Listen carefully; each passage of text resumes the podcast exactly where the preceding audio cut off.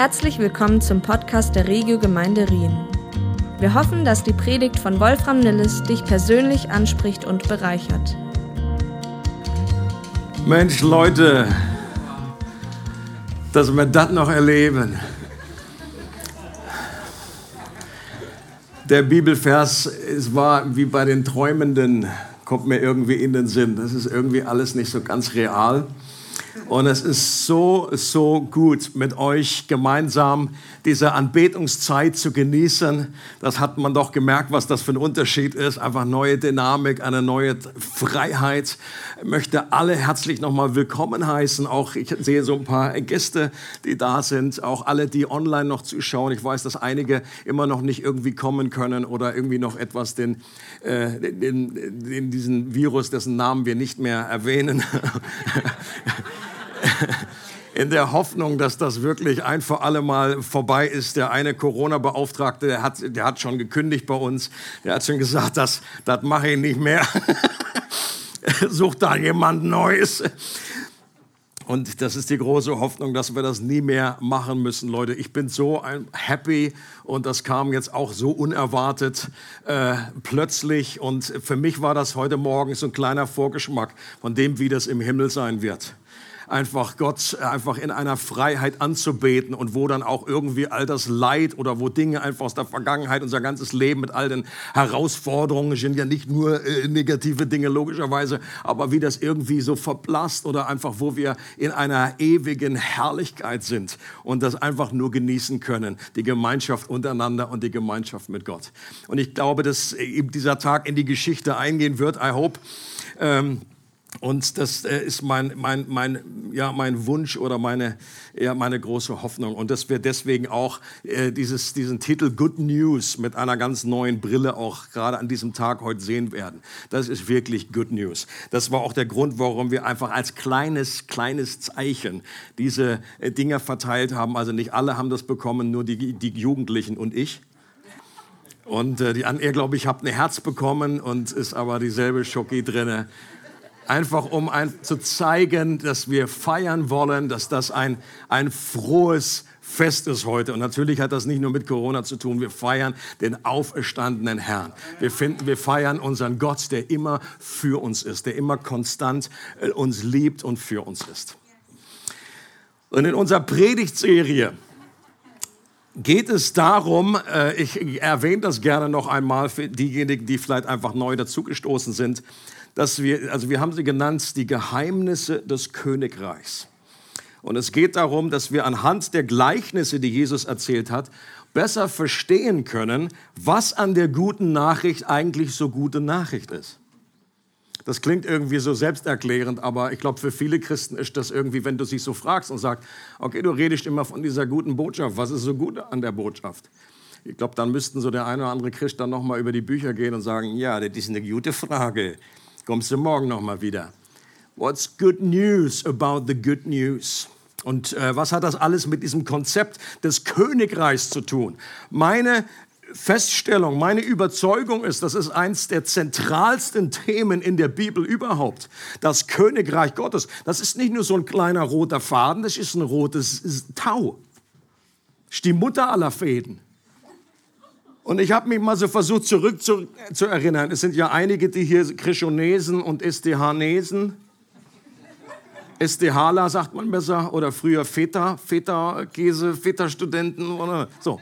Könnt ihr euch bitte erinnern, dass es in dem ganzen Curriculum da von einer theologischen Ausbildung, die ja noch mal irgendwie drei Jahre oder fünf Jahre, bei mir hat sechs gebraucht, ich habe dann noch irgendwie die Hochzeit eingeschoben zwischendurch, Könnt ihr euch bitte irgendwie daran erinnern, dass es da einfach ein, ein, ein Seminar gab, äh, das Königreich Gottes? Also ich muss sagen, äh, das hat bei mir nicht so stattgefunden. Und selbst in der Dogmatik, wenn man so systematisch durch die Bibel geht, da glänzt das irgendwie mit Abwesenheit. Das wurde vielleicht nochmal so als Wort erwähnt, aber das ganze Konzept irgendwie vorzustellen. Und das ist schon der Hammer, wenn man das vergleicht und sieht einfach, wie zentral das in der Bibel ist, dass Jesus praktisch irgendwie über nichts anderes geredet hat. Natürlich sondern dass das die große Überschrift war, wie abwesend das ist von dem Verständnis, von der Lehre, dass man wirklich darüber Bescheid weiß.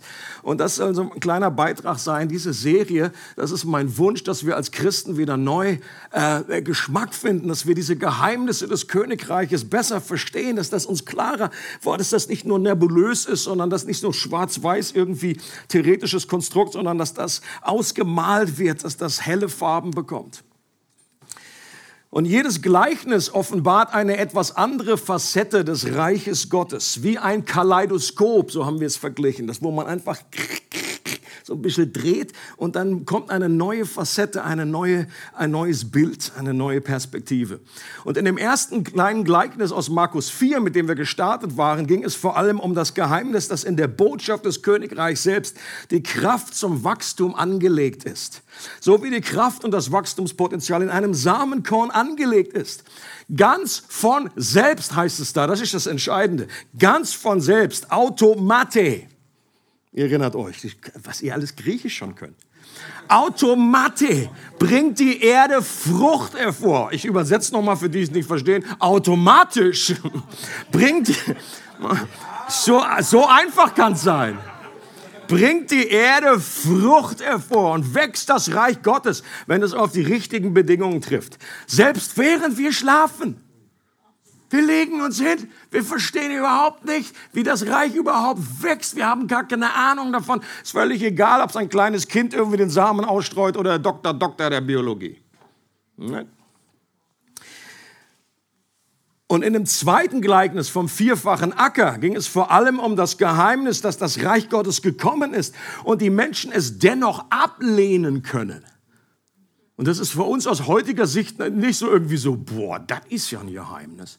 Das war aus damaliger Sicht aber der absolute Burner, was niemand erwartet hat, der, der, der das Alte Testament kennt. Das war für jemand, der das, nur das Alte Testament kennt, die Prophetien, eine der verblüffendsten Sachen überhaupt. Wenn das Reich Gottes kommt, dann wird es doch wohl mit Macht kommen. Wer kann Gott schon widerstehen? Gottes Reich wirkt unter den Menschen, aber er wird sie nicht zwingen. Das war das große Aha-Erlebnis. Er wird uns nicht zwingen, uns ihm zu beugen.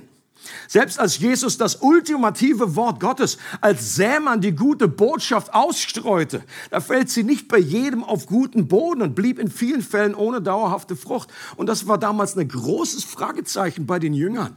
Ja, meine Güte, du bist doch jetzt der verheißene Messias. Und dann hatten sie Bilder im Kopf von, mein Wort ist wie ein Hammer, der Felsen zerschmeißt. Jesus, mach mal die Sache mit dem Hammer. Und manchmal wurde auch ein bisschen hämmeriger, das ist schon klar. Jesus konnte auch Tacheles reden, er konnte auch mal richtig auf den Putz hauen, konnte auch mal den Tempel aufräumen. Aber meistens ist er rumgegangen und äh, da kam der große Messias und das war, habe ich letztes Mal gesagt, das ist so eine Terminator-Figur, die die eigentlich erwartet haben. Aber dann kommt er und sagt, es ist das Reich Gottes ist wie ein Sämann. Und die Jünger so, super. Das ist richtig, das ist ja Stoff für eine ganze Hollywood-Serie. So. Und das ist jetzt, so kommt das Reich Gottes parat für eine neue Facette des Reiches Gottes? Fragezeichen. Heute kommt noch mal ein Gleichnis, was auch so ein bisschen aus dem Landwirtschaftlichen dann, ich verspreche euch auch, wir bewegen uns dann weg, dass ihr auch genug, genug Samen jetzt gehabt und genug irgendwie äh, Pflanze und Wachstum. Und es kommt aber auch ein anderes. Also, es gibt gleich zwei heute. Passt so auf. Matthäus 13, 31 bis 33. Jesus erzählte der Menge ein weiteres Gleichnis. Mit dem Himmelreich ist es wie mit einem Senfkorn, das ein Mann auf sein Feld sät. Es ist zwar das kleinste aller Samenkörner, aber was daraus wächst, ist größer als alle anderen Gartenpflanzen. Ein Baum wird daraus, auf dem die Vögel sich niederlassen und in dessen Zweigen sie nisten. Jesus erzählte ihnen noch ein Gleichnis. Mit dem Himmelreich ist es wie mit dem Sauerteig. Eine Frau nimmt eine Handvoll davon, mengt ihn unter einen halben Sack Mehl und am Ende ist die ganze Masse durchsäuert. Also Jesus bringt hier zwei simple Beispiele aus dem täglichen Leben, die damals allen irgendwie bekannt war. Und die haben auch eine ähnliche Botschaft. Deswegen bringe ich sie heute hier zusammen. Jesus vergleicht das Königreich mit einem Senfkorn, ein sehr kleines Kügelchen, das ist ungefähr so groß wie vorne die Kugel an einem äh, Kuli. Das wollte ich sagen, Gulli. Und das, das war damals sprichwörtlich für etwas klitze, klitze Kleines. Und das ist auch heute noch so. Absolut klein. Heute würde man sagen Atom. Kannten sie damals noch nicht. Oder Quark. Gibt ja die Quarkse.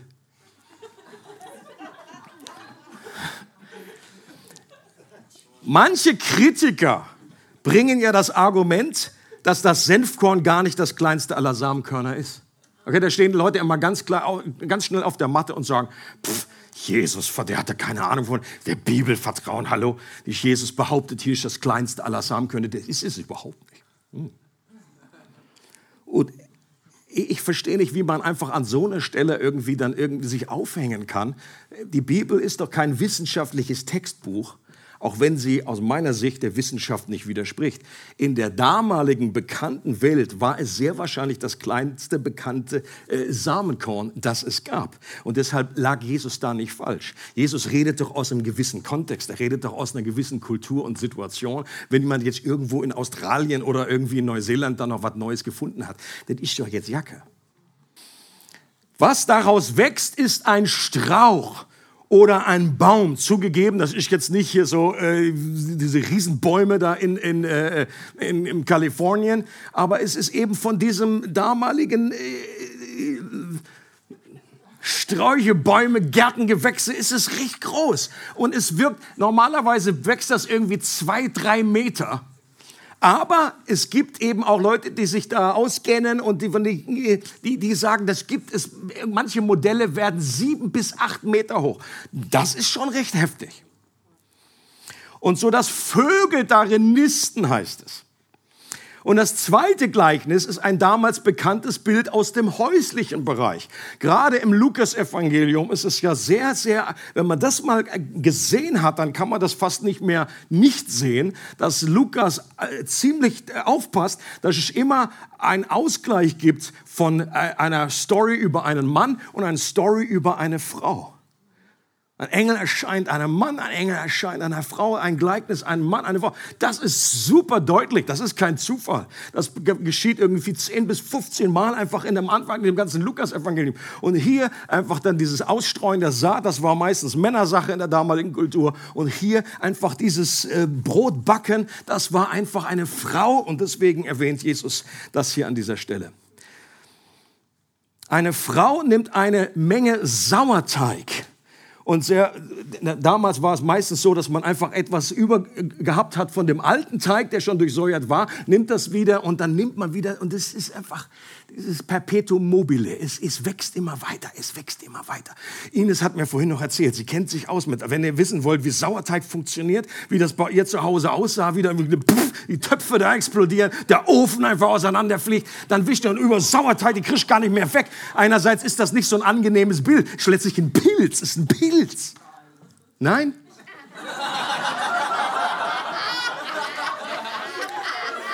Also, ich habe ja deutlich gesagt, ihr sollt Ines fragen, weil sie kennt sich aus.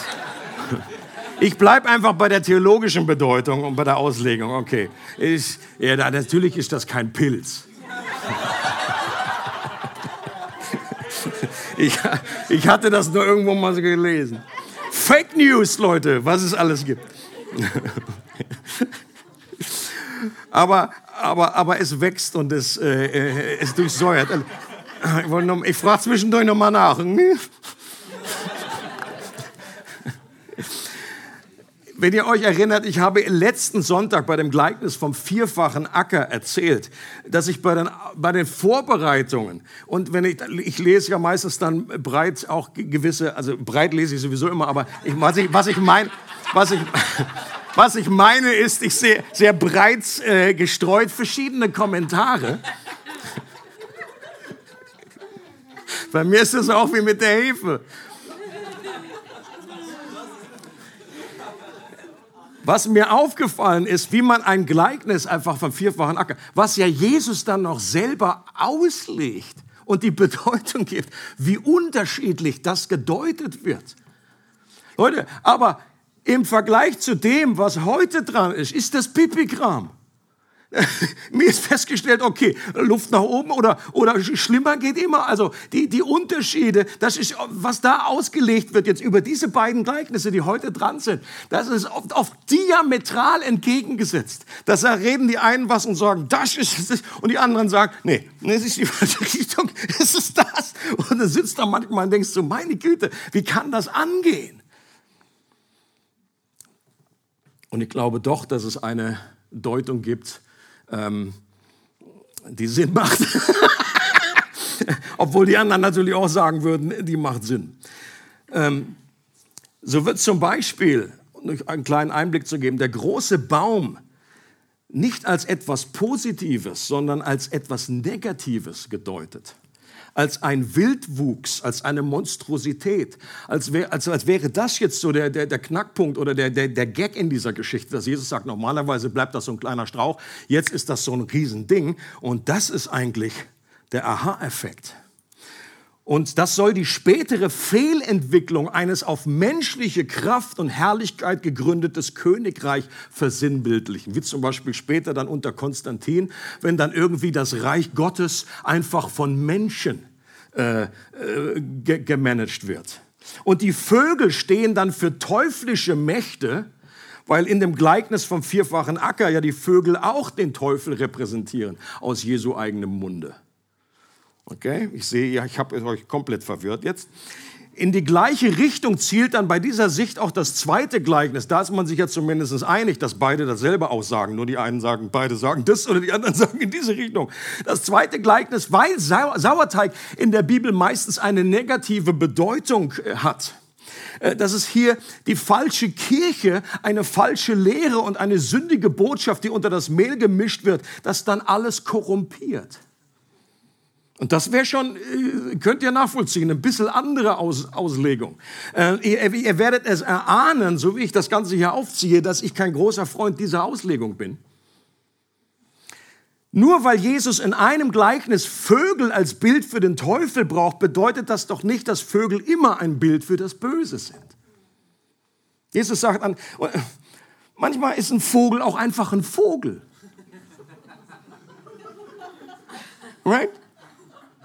Also ich kann ja die Verwirrung auch der Jünger damals verstehen, so nach dem Motto, an einer Stelle heißt es, Jesus redete nichts außer in Gleichnissen und die dann irgendwie mal irgendwann verstanden haben, wenn Jesus zum Beispiel sagt, fand ich so herrlich, äh, achtet, hütet euch vor dem Sauerteig der Pharisäer. Und die Jünger so zueinander, Alter, wir haben kein Brot mitgebracht. Mann, ist das dumm. Jesus hat uns jetzt erwischt, wir haben nicht genug Brot mitgebracht. Jesus, wir besorgen gleich noch was. Und Jesus sagt, ich rede, vom, ich rede von Heuchelei. Ich rede vom Sauerteig der Pharisäer. Das hat doch damit nichts zu tun.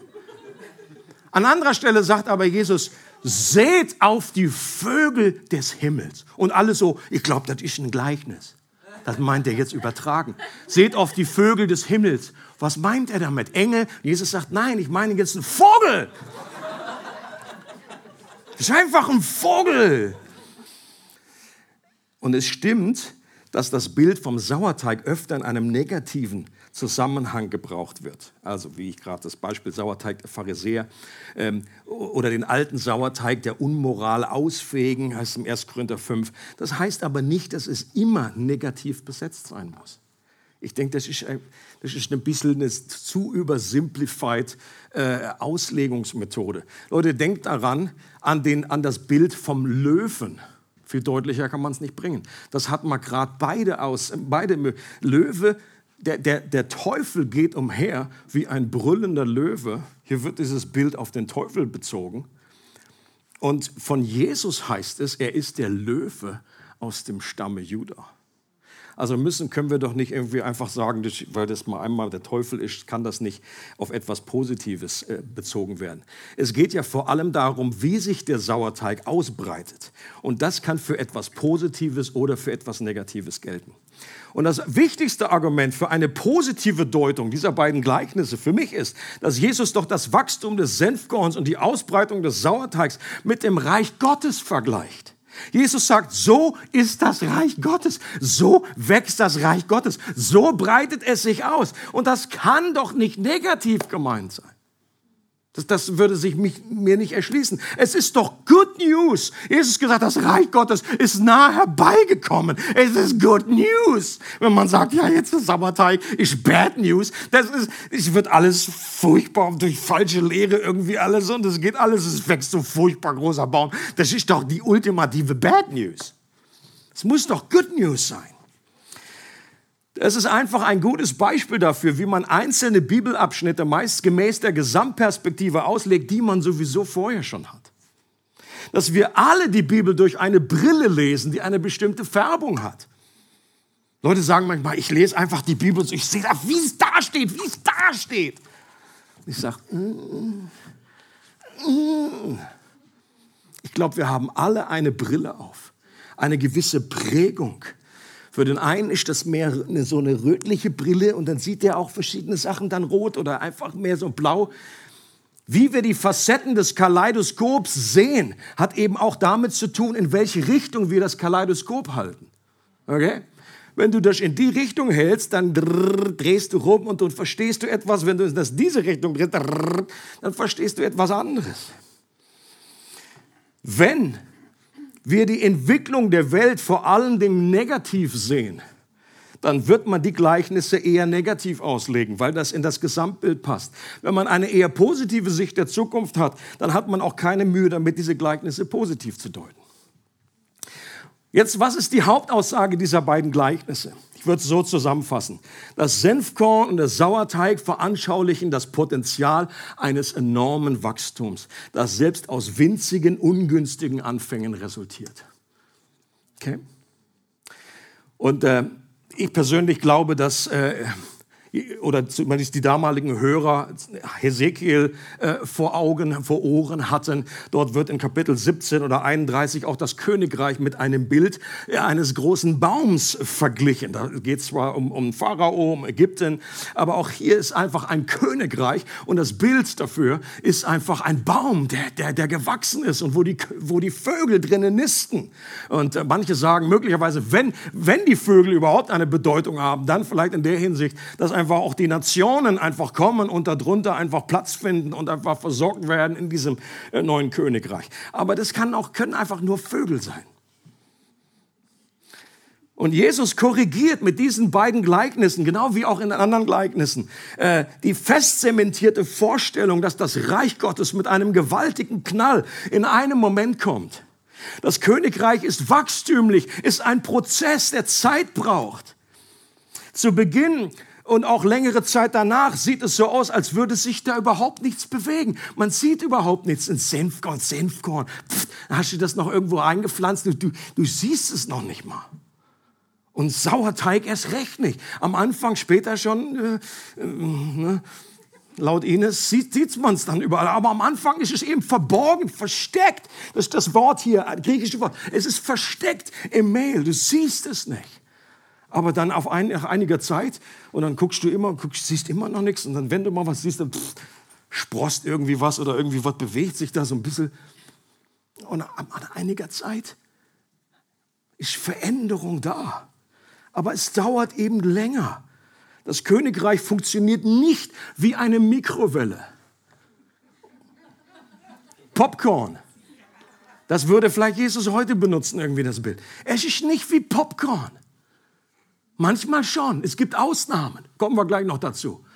Aber normaler, der normale Prozess ist mehr ein Slow Cooker. Hat meine Frau. Slow Cooker. So, und dann, und, und aus unserer heutigen Perspektive ist das überhaupt nichts. Slow Cooker? Alter, schwarzt du stundenlang da drauf. Du willst dir irgendwie, ich weiß nicht, wenn die Mikrowelle pff, aufstechen und pff, und so wollen wir das auch oft haben im Reiche Gottes. Möchten, dass sich einfach ein bisschen mehr Puff macht, ein bisschen mehr boppt. Die Juden gingen von Donner und Blitzen und Erdbeben aus, von einer großen Demonstration der Macht Gottes, wie damals bei Mose. Das war ihre Vorstellung. Der König kommt plötzlich zu seinem Tempel, heißt es im Alten Testament, in Autorität, in erhobener, mit erhobener Hand und er kommt zu seinem äh, Showdown und Gott würde wie bei Elia Feuer vom Himmel fallen lassen und so die römische Besatzung ein für alle Mal beenden. Und gemessen an dieser Vorstellung kommt das Reich Gottes nicht so, dass man es an äußeren Zeichen festmachen kann. Hier nochmal das eine, den einen Bibelvers, den wir auch letztes Mal hatten. Jesus sagt, das Reich Gottes kommt nicht so, dass man es an äußeren Anzeichen erkennen kann. Man wird auch nicht sagen können, seht, hier ist es oder es ist dort. Nein, das Reich Gottes ist mitten unter euch, so wie Sauerteig. Es ist da, es ist hier. Wie ein Senfkorn, okay? Aber interessant ist, diese Aussage von Jesus widerspricht offenbar nicht seiner anderen Aussage, dass, er, dass ja Zeichen und übernatürliche Wunder auch zum Reich Gottes gehören, die man sehr wohl sehen kann. Das klingt ja fast wie, wie, wie ein Widerspruch. Right? Weil Jesus sagt an einer Stelle, wenn ich durch den Heiligen Geist die Dämonen austreibe, dann ist das Reich Gottes zu euch gekommen. Und manchmal hat es eben schon Puff gemacht und es war irgendwie plötzlich etwas da. Wenn Jesus einen Toten auferweckt, wenn Blinde sehen, das sagt ja Jesus auch, gehört auch dazu. Aber ich sage nochmal, gemessen an der Vorstellung von dem, was die Juden eigentlich erwartet haben, wie sich das, wie sich das äh, Reich Gottes ausbreitet, war das immer noch ein Prozess, der im Verborgenen war. Selbst irgendwelche Wunder haben dann, die, haben dann die paar, die dann da standen, haben mitbekommen, aber andere haben das dann im Land auch nicht realisiert oder nicht unbedingt geglaubt. Ein weiterer Punkt, der durch die beiden Gleichnisse unterstrichen wird, ist, dass sich das Königreich durch ganz gewöhnliche Prozesse offenbart und dass das gut ist, dass das Good News ist.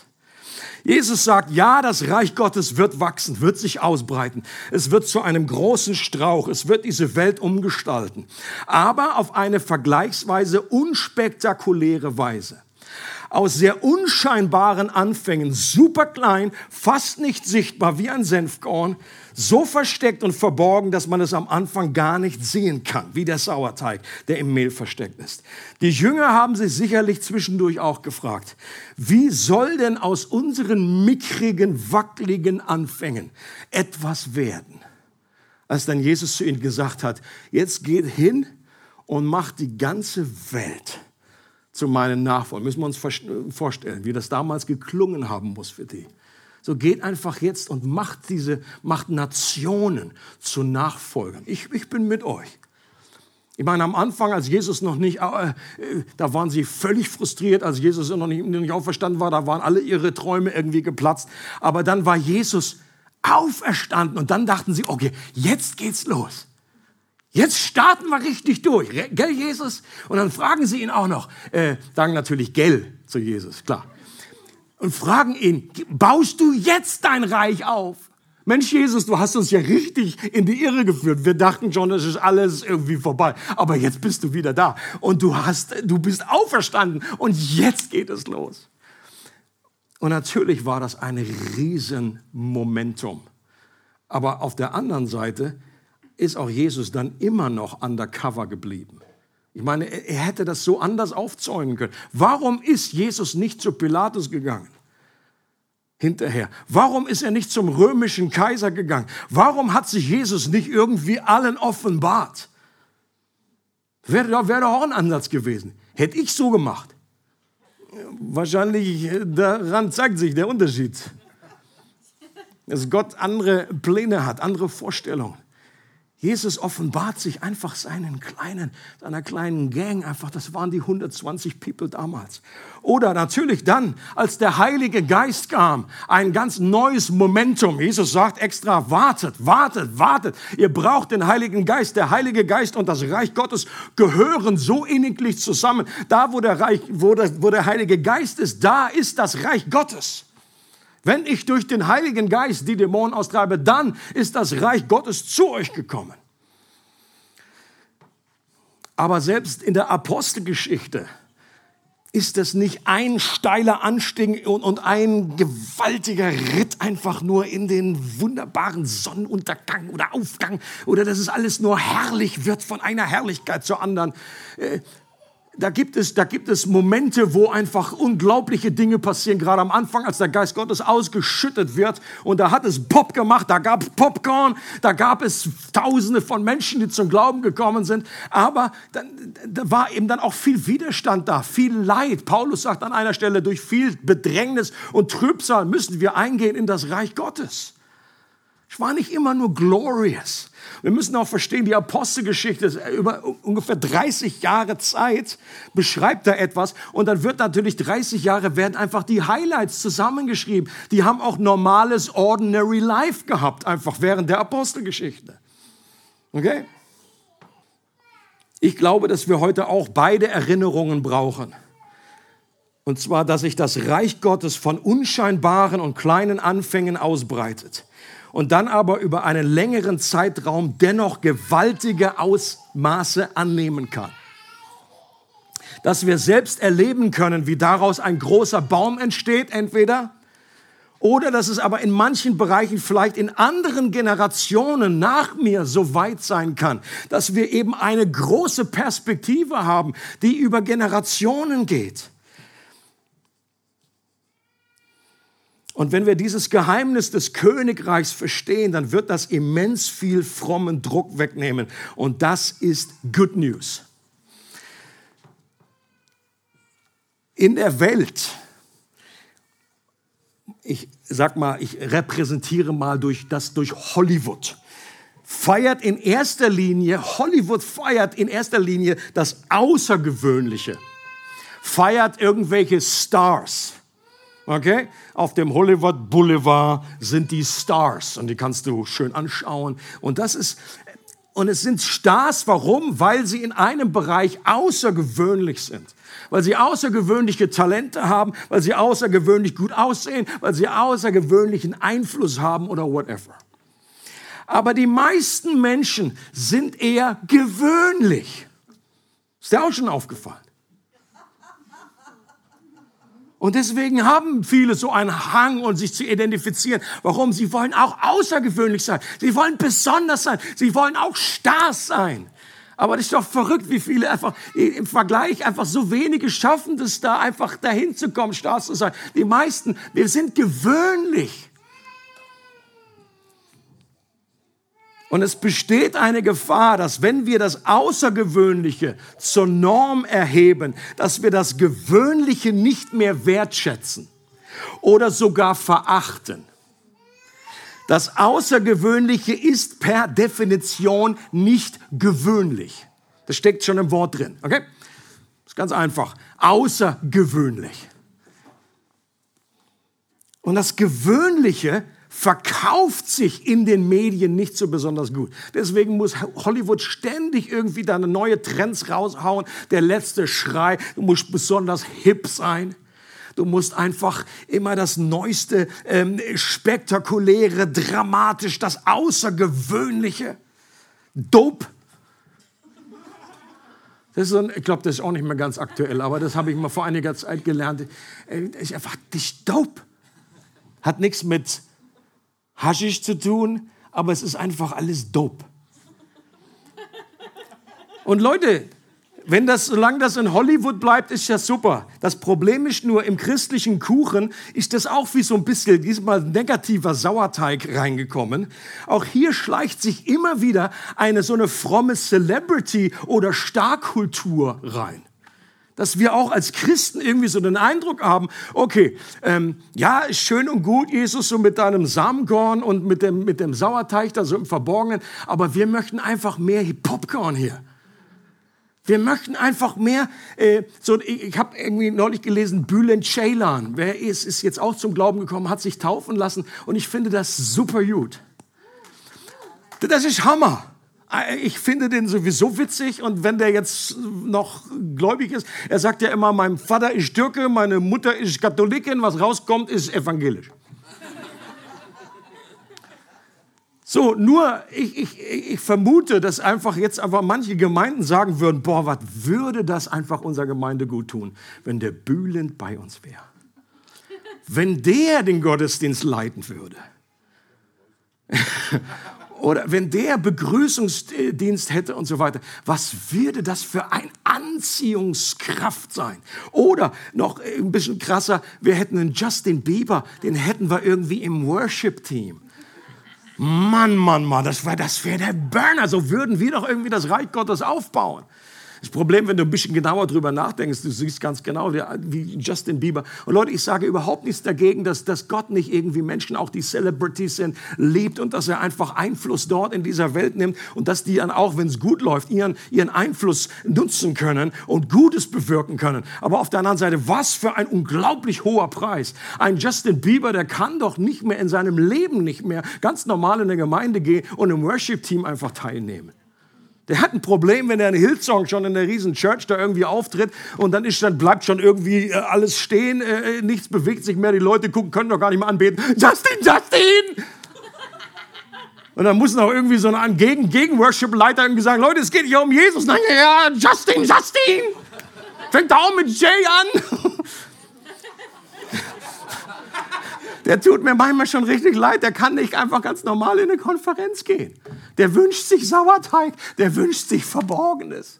Und alle, die einfach wie gewöhnlich sind, die wünschen sich das. Und meine Güte, Jesus würde sagen, ihr wisst nicht, was ihr euch wünscht und auch in irgendwie, was weiß ich, äh, auch christliche auch Bücherläden oder irgendwie die ganze, in der, in der christlichen, äh, ist doch auch so aufgebaut, dass es da auch um Profit geht.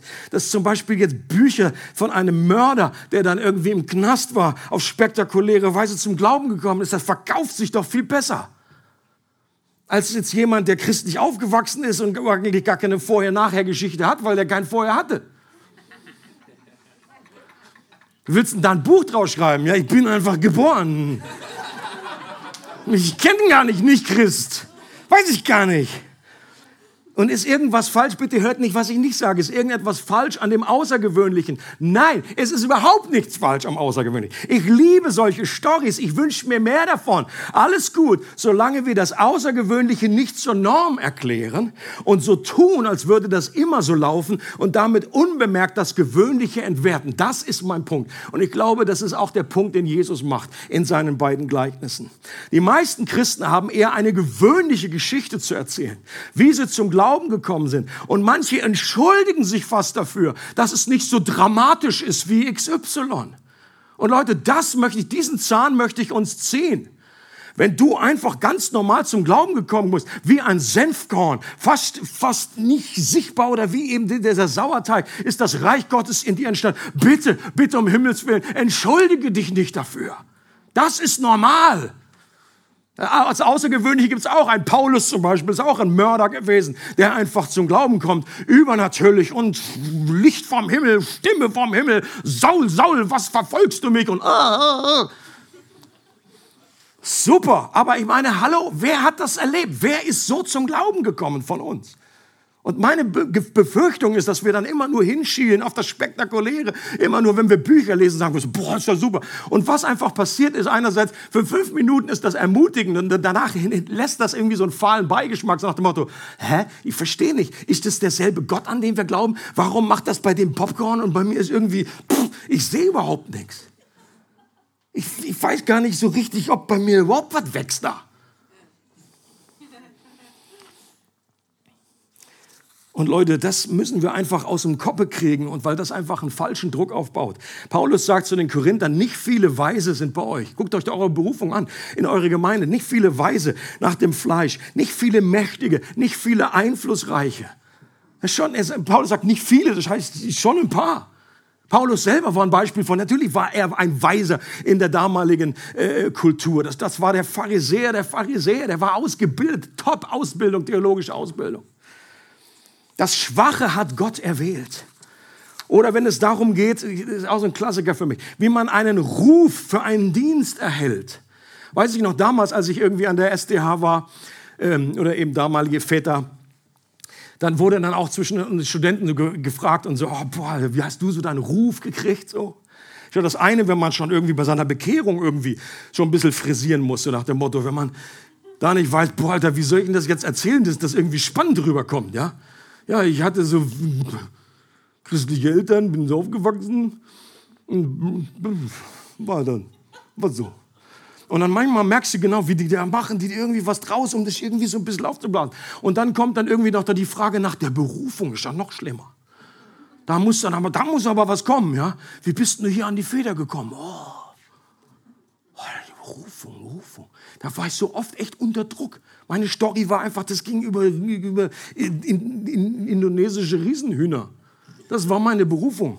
Das war so die Verknüpfung, wie ein Külling den anderen kennengelernt hat. Das kann ich jetzt hier nicht entfalten. Das klang aber auch nicht so wahnsinnig spannend. Da hatte ich nicht das Gefühl, boah, jetzt werde ich gleich zu Bibel TV eingeladen. Die Berufung, die Berufung. Und wenn man dann irgendwie ganz normal sagt, ja, pf, keine Ahnung, was, ich wusste nichts Besseres, das kommt nicht so gut. Ein großer Verdienst der Reformation war, dass die Trennung zwischen dem Gewöhnlichen und dem Heiligen, zwischen secular und sacred aufgehoben wurde, jetzt mal zumindest äh, angefangen wurde. Berufung galt damals nur als ein heiliges Amt. Berufen waren die Priester, die etwas Außergewöhnliches in der heiligen Messe vollbrachten. Aber Luther sagte, alles ist Gottesdienst der Schuster, der seine Schuhe herstellt, der Bäcker, der sein Brot backt, die Mutter, die sich um die Kinder sorgt. Das ist Berufung, das ist ein priesterlicher Dienst, das alles kann und soll zur Ehre Gottes geschehen. Es ist ein Unding, wenn sich einfach nur Theologiestudenten nach der Berufung fragen und irgendwelche Krankenschwestern nicht. Das ist ein Unding, weil du brauchst Berufung, du hast eine Berufung für all diese unterschiedlichen Berufe. Da gibt es vor Gott keinen Unterschied. Ob ihr nun esst oder trinkt, sagt Paulus bewusst, tut alles zur Ehre Gottes. Er hätte nichts Gewöhnlicheres sagen können. Und Paulus nimmt hier als Beispiel besonders gewöhnliche Aktivitäten aus dem Alltag, um falsche Denkmuster zu durchbrechen. Ob ihr die Windeln wechselt oder ob ihr ins Büro fahrt oder den Müll rausbringt, ob ihr die Steuererklärung macht oder den Kindern bei den Hausaufgaben helft, tut alles zur Ehre Gottes. Leute, das ist Alltag, aber das ist auch gewöhnlich, aber das hat auch etwas Heiliges, etwas mit dem Reich Gottes zu tun. John Ortberg hat gesagt, Gott hat kein Interesse an unserem geistlichen Leben. Und dann geht es noch weiter. Er hat nur Interesse an unserem gesamten Leben. Okay? Diesen Unterschied einfach sich verabschieden von. Äh, das ist mein heiliger, mein frommer Bereich und das andere ist irgendwie nicht so dramatisch wichtig. Oder was ich mir auch noch sehr gut erinnern kann, wenn ich früher gefragt wurde, was ist so die Vision der Gemeinde? Was ist eure Vision? Da steht man so richtig innerlich so unter Druck, jetzt irgendwie was wahnsinnig Schlaues zu produzieren. So ein Satz, der dann jeden umhaut irgendwie so. Wo dann so Leute so mit offenem Mund und so, boah, Hammer, Hammer. Und wenn man dann einfach sagt, ja, einfach glaubt, was, oh, vielen Dank. Prösterchen wenn man dann einfach sagt, du, ich glaube, wir wollen einfach hier bei uns, wir wollen Gott lieben, Menschen lieben und die gute Nachricht irgendwie so verteilen, dann, äh, dann sagt dann, und das, das ist jetzt alles, oder was? Ich würde behaupten, wir müssen uns auch davon irgendwie frei machen, dass wir irgendwie was wahnsinnig spektakulär anderes irgendwie aufgleisen müssen. Denn das würde sich eigentlich widersprechen mit dem, was Jesus mal grundsätzlich gesagt hat. Geht hin in alle Welt, macht zu Jüngern alle Völker. Macht Menschen zu Nachfolgern, die wiederum andere zu Nachfolgern machen. Ist ja interessant, wenn du auf Webseiten guckst, wie in unterschiedlichen Gemeinden jeder denkt, boah, ich habe das wahnsinnig super formuliert. Habe das so, ja, letztendlich, wenn du guckst, überall, fast jeder schreibt dasselbe. Jeder schreibt dasselbe. Einfach mit ein bisschen anderen Worten, mit anderen Bildern. Es geht darum, Gott zu lieben, Menschen zu lieben, Jüngerschaft, Nachfolge, äh, verteilen ab, in und out. Mach das, formulier das, wie du es willst. Aber früher habe ich gedacht, boah, oh, das werde ich jetzt so formulieren, dass das richtig anders klingt als bei dieser Gemeinde. Dass es richtig deutlich wird, ja, wo der Hammer hängt. Popcorn, Popcorn. Und wenn man, wenn man das aber dauernd verändern würde, dann, dann, dann sollte man sich eigentlich Gedanken machen, wenn das komplett anders wäre. In dem Wort übernatürlich steckt ja auch schon eine Definition. Ich wünsche mir mehr vom Übernatürlichen in unserer Mitte. Noch jemand? Okay. Absolut. Halleluja. Nix, nix falsch dran. Ich glaube, dass das Teil des Reiches Gottes ist. Aber auch hier besteht die Gefahr, dass wir uns zu sehr auf etwas fixieren. Philippus wurde auf übernatürliche Art und Weise von einem Ort an einen anderen entrückt. Ich habe kein Problem mit Berichten von Menschen, die das auch heute noch erleben. Nur sollten wir nicht davon ausgehen, dass das jetzt die normale Art zu reisen ist für einen Christen. Okay? Könnte man ja von ausgehen. So, wenn Paulus darauf gewartet hätte, dass er einfach von einem Moment von Antiochia darüber irgendwie und dann einfach, ja, komm rüber, hier, hilf uns, der, der, der würde heute noch in Antiochia sein. Der wäre nicht weit gekommen. Bei Paulus heißt es, der ist mit, stell mal vor, wie viel Unglauben da drin steckt. Der ist mit dem Boot gefahren. Also selbst Petrus ist auf dem Wasser gelaufen und der Paulus fährt da mit dem Schiff der Heide.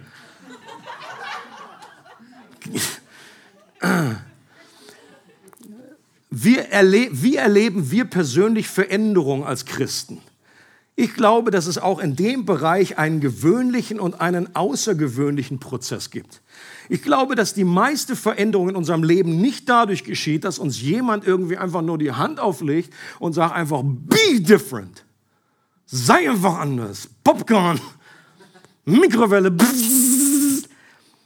sondern indem wir einen langen Gehorsam in dieselbe Richtung anstreben. Der überwiegende Teil unseres Lebens findet im gewöhnlichen Alltag statt. Und hier findet auch die meiste Veränderung statt, wenn wir Gott hier in alles einbeziehen. Viele kleine Entscheidungen und Veränderungen führen eben auch zu einer großen Veränderung. Wenn wir regelmäßig das Wort Gottes aufschlagen, bewusst hinhören und wenn das täglich nur zehn Minuten sind, wenn wir uns über den Tag immer wieder an, im Gebet an Gott wenden und um seine Hilfe bitten, wenn wir uns mit unserem Partner versöhnen wenn wir uns in unseren Connect-Gruppen aktiv einbringen und lernen, anderen mit Wertschätzung zu begegnen, wenn wir ganz praktisch unsere Gaben einbringen, andere Menschen dienen, wenn wir den Kampf gegen eine Lieblingssünde nicht aufgeben, sondern diesmal der Versuchung vielleicht nicht nachgeben, auch wenn wir schon zigmal nachgegeben haben, wenn wir die kleinen Gelegenheiten nutzen an der Arbeit, oder in der Nachbarschaft, um unsere Umgebung etwas heller zu machen, etwas von der guten Nachricht weiterzugeben. So wächst das Reich Gottes dass einfach die Fülle von einzelnen Entscheidungen und, und, und Handlungen über die Masse, die breite Masse, es sind nicht die Superstars, die das Reich Gottes voranbringen. Wir sind dankbar für jeden, den Gott einfach speziell ausgewählt hat, whatever. Aber letztendlich sind wir alle VIPs. Du bist ein Celebrity nicht wegen dir, sondern weil der Geist Gottes in dir lebt. Du bist Sohn oder Tochter von Gott. Wenn das nicht reicht, hör auf, dich zu vergleichen. Hör auf, irgendwie nach etwas anderem zu streben, sondern sei happy damit, wenn du sagen kannst, parallel mit Jesus, das Reich Gottes kommt so wie ein Senfkorn, wie der Sauerteig der sich einfach langsam entwickelt. Leute, und wenn dann übernatürliche Dinge dazukommen, wenn dann zwischendurch mal Mikrowelle und Popcorn kommt, wenn dann jemand einfach die Hand auflegt und du übernatürlich irgendwie von Knoten gelöst wird oder Heilung passiert oder du Freisetzung erlebst, das ist nicht ein Entweder-Oder, es gehört beides zusammen. Das hättet ihr nicht erwartet, ich weiß. Und manchmal fragen wir uns ja wirklich, ja meine Güte, passiert überhaupt etwas? In mir, wir selber sind doch die Person, die am wenigsten sehen, wenn sich was verändert. Ich sehe das dann an meinen Fotos. Wenn ich dann einfach gucke bei meinem iPad, dann kommen mir dann immer so automatische Fotos. Ich sage, wer ist das denn? Alter, das bin ja ich. Aber so im ganz normalen Alltag sehe ich doch nicht, wie sich Dinge verändern. Und das ist, oder wenn dann typisch eben, wenn dann die Enkelkinder irgendwie so kommen, so, oh, was ist mit dir? Länger nicht gesehen, so nach der Corona-Zeit, zwei Jahre. Wer ist das denn? Der ist dein Enkel, also. Hat sich überhaupt etwas verändert? Und ich will euch heute neu zusprechen, der sei deshalb guter Gewissheit und Zuversicht, sagt Paulus in äh, Philippa 1, Vers 6, dass der, der ein gutes Werk in dir begonnen hat, der wird es auch vollendet. Leute, und es sind nicht die spektakulären Dinge unbedingt. Wir sind froh über alles, was so dazukommt als extra. Aber die Normalität, das gewöhnliche, alltägliche Leben. Manche, ich meine, das sind ja da so die Momente, wo man als Prediger so ein bisschen negativ ermutigt ist, wenn Leute vielleicht dann irgendwie mal kommen und sagen, boah, ich war jetzt, war, war gut, war gut, war, war gut. Aber es ist schon traurig, dass ich das irgendwie, das Montagmorgen haben das die meisten vergessen. oder spätestens in der Woche. Und da muss man dann immer innerlich sagen, hält die Gnade mit beiden Händen fest und sagt, danke für diese Rückmeldung, für diese Erinnerung. Inzwischen, also früher war das echt so ein bisschen, ich dachte, so, oh, muss das jetzt sein? Äh, aber inzwischen ist das nicht mehr so ein Druck für mich. Warum? Weil ich dann in den meisten Fällen sage, äh, okay, sag mir, weißt du noch, was du letzte Woche alles gegessen hast? Kannst du dich noch erinnern? Oder letzten Monat? Oder vor einem Jahr? Ich verstehe einfach das regelmäßige, konstante, immer wieder, dass man sich dem Wort Gottes aussetzt. Ob das im Worship ist, ob das in deiner persönlichen Zeit mit Gott ist, ob das durch die Verkündigung des Wortes ist. Es geht nicht darum, dass wir das alles irgendwie noch wissen. Es geht darum, dass das uns ernährt. Und dann gibt es manchmal Popcorn-Element, da gibt es Übernatürliches, wo Gewaltiges passiert. Ob das jetzt ein Petrus war, wo da einfach Fünftausende von Leuten einfach zum Glauben kamen. Aber in den meisten Fällen geht Evangelisation nicht so. Oder ist einfach ein bisschen auf einem anderen äh, Flämmchen, einfach eine one, one heart at a time, von einer Person zur anderen. Und es hat nicht immer so diese Auswirkung. Ich freue mich darüber, wenn es so ist, aber trotzdem ist es nicht äh, weniger ein Wunder, wenn ganz normale Veränderungsprozesse passieren. Eben, wir werden ernährt durch normale Nahrung. Das essen wir sogar dreimal pro Tag in den meisten Fällen. Und es verändert uns. Wir, wir wachsen dadurch. Aber die meisten können sich nicht daran erinnern. Es gibt wenige Highlights, wo wir sagen, boah, das hier so am 12. April 1984, da habe ich so geschmaust. Es war amazing, amazing. Aber in 99,9 Prozent der Fälle, also wenn du mich fragst, was hast du letzten Mittwoch gegessen, ich sage, keine Ahnung, I don't care. Oder wenn, wenn ich dich fragen würde, wann hast du letztes Mal so bewusst eingeatmet? Dann würden auch die Leute sagen, ja, pff, kann mich auch nicht dran erinnern, aber trotzdem, das hält dich am Leben. Es, ist, es gibt dir Kraft immer wieder neu. John Newton, John Newton hat Folgendes gesagt. Ich bin nicht der, der ich sein will. Ich bin nicht der, der ich sein sollte. Ich bin nicht der, der ich zu sein hoffe. Aber Gott sei Dank bin ich nicht der, der ich einmal war. Und Leute, das ist etwas, was wir alles sagen können, zum Ausdruck bringen können, wenn wir Gott in unserem Leben haben. Und äh, vielleicht zum Schluss dieses eine Bild, was mir auch immer wieder dann in diesem Zusammenhang in Erinnerung kommt. Wenn, wenn Jesus aus Wasser Wein macht, dann macht er im Grunde ein Wunder, was aber eigentlich sonst in, Natur, in der Natur auch ständig passiert. Okay? In der Natur ist es so gegeben, dass aus Wasser Wein wird durch die, die normalen Prozesse, durch die Pflanze, durch den Weinstock und so weiter. Jesus hat hier einfach nur das, All, das Gewöhnliche beschleunigt. Okay? Das ist ein Wunder. Das ist das Gewöhnliche auf eine größere Ebene für eine Zeit. Aber auch das ist das Außergewöhnliche. Das bedeutet aber nicht, dass dieses normale Wunder weniger Wunder wäre. Und das ist eigentlich so ein gutes Bild eben auch für diese Aussage. Ich segne euch mit dieser Wahrheit und ich möchte euch herzlich einladen, dass ihr jetzt noch die Zeit nehmt, vielleicht das kurz sacken zu lassen, einfach kurz nachzudenken, Gott zu danken und dann auch miteinander zu zweit oder zu dritt zu beten, dass dieses Geheimnis uns wirklich freisetzt, dass es frommen Druck von uns nimmt, dass da, wo wir uns vergleichen, wo wir irgendwie sagen, ach, ich müsste es so werden, müsste es so werden, müsste einfach mehr Popcorn in meinem Leben sein. Das ist, ja, ist, super, wenn das passiert, aber wenn einfach das Gewöhnliche, dass wir über dieses The Ordinary Life einfach Gott dankbar sind. Und dass wir diese Perspektive bekommen, dass das wächst. Vielleicht entsteht in unserem Leben, sehen wir einfach diese Ausmaße, wie so ein großer Baum wird, wie alles durchsäuert wird. Aber vielleicht, wie gesagt, ist etwas, was wir heute pflanzen, wo wir heute einfach, Jesus spricht an einer Stelle auch über äh, den Glauben als Senfkorn. Wenn wir heute etwas investieren, vielleicht geht das irgendwie in einer Generation, in zwei Generationen, in drei Generationen erst auf und wächst zu an. Gott hat einen anderen Zeithorizont. Und er sieht Jahrzehnte, Jahrhunderte, Jahrhunderte, Jahrtausende. Und das sollten wir auch so sehen und dankbar sein dafür. Amen. Es freut uns, dass du heute zugehört hast. Für weitere Predigten, Informationen und Events besuche unsere Gemeindewebseite www.regiogemeinde.ch.